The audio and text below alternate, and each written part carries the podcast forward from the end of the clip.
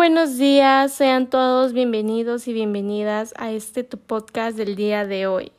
Me presento, soy Fátima de Rosario Tosca Núñez y hoy les vengo a platicar sobre los contratos mercantiles. Espero que este podcast sea de suma importancia y puedan comprender sobre los contratos mercantiles. Bueno, primero tenemos que comprender qué son los contratos mercantiles, porque no se puede hablar un tema si no tenemos si no tenemos conocimiento de lo que vamos a hablar. Así que les voy a definir los contratos mercantiles, que son aquellos acuerdos de voluntades entre dos o más personas para producir o transferir derechos y obligaciones.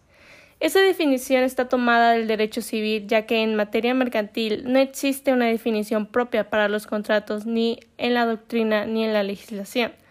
Los contratos mercantiles pueden ser celebrados por aquellas personas físicas y morales que tienen capacidad legal y que no estén impedidas expresamente por la ley para ejercer el comercio, esto es, por comerciantes.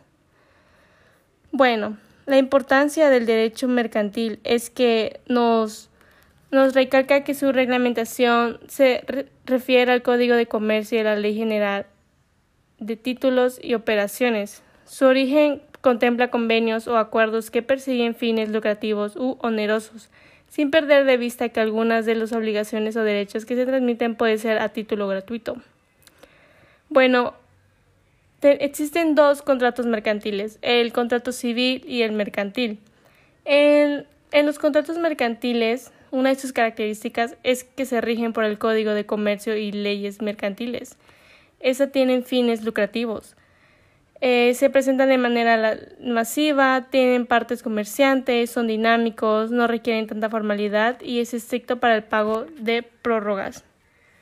En los contratos de derecho civil, una de sus características es que es gratuito, se presenta de forma esporádica, no es, no es tanto su uso, son de fines de consumo, requieren cierta formalidad para su validez, son estáticos y son fáciles de pago.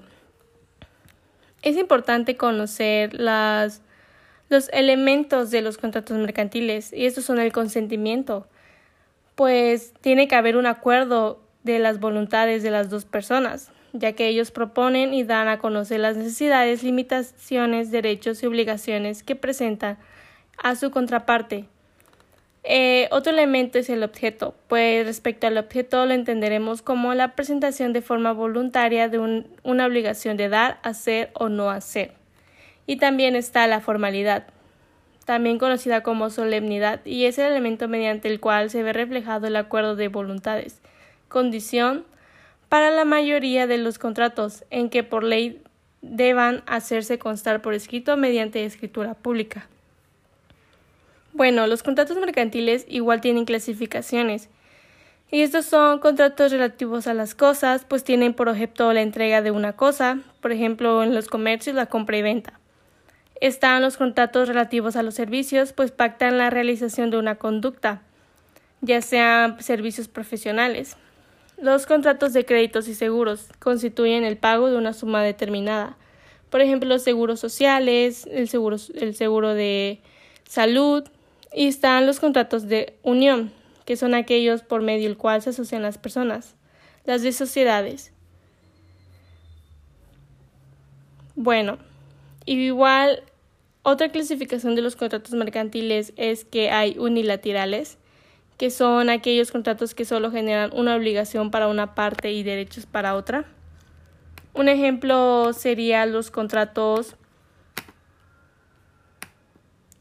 los contratos mutuos, los contratos de fianza. Y están los contratos bilaterales, que son aquellos los cuales, como su nombre lo indica, generan obligaciones y derechos de manera recíproca para las dos partes.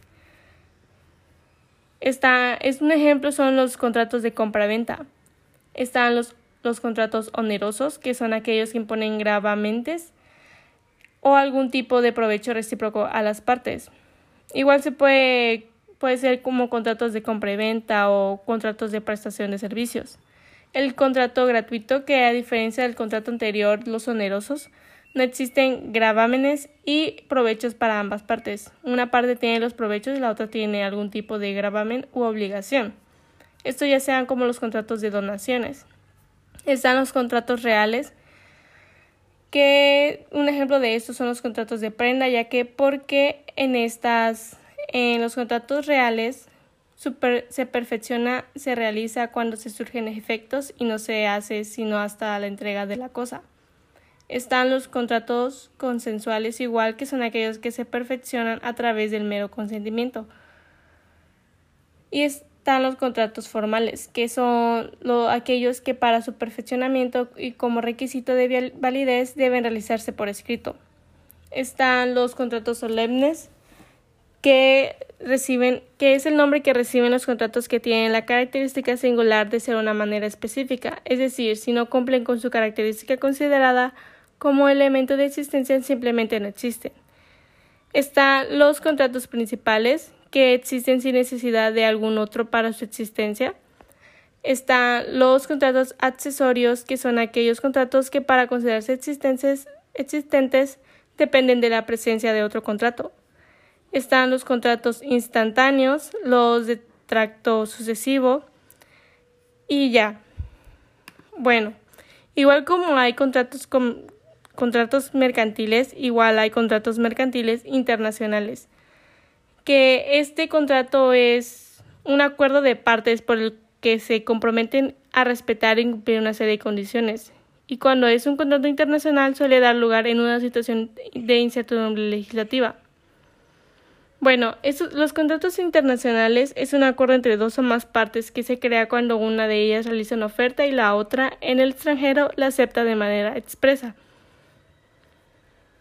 Bueno, es importante conocer los contratos mercantiles internacionales, igual tienen su importancia porque antes de iniciar operaciones de comercio exterior se obtenga informes de la contraparte firmante para investigar referencias comerciales y bancarias, y así como la solvencia moral y económica a efecto de contar con elementos suficientes que permitan conocer y evitar en lo posible controversias comerciales y legales.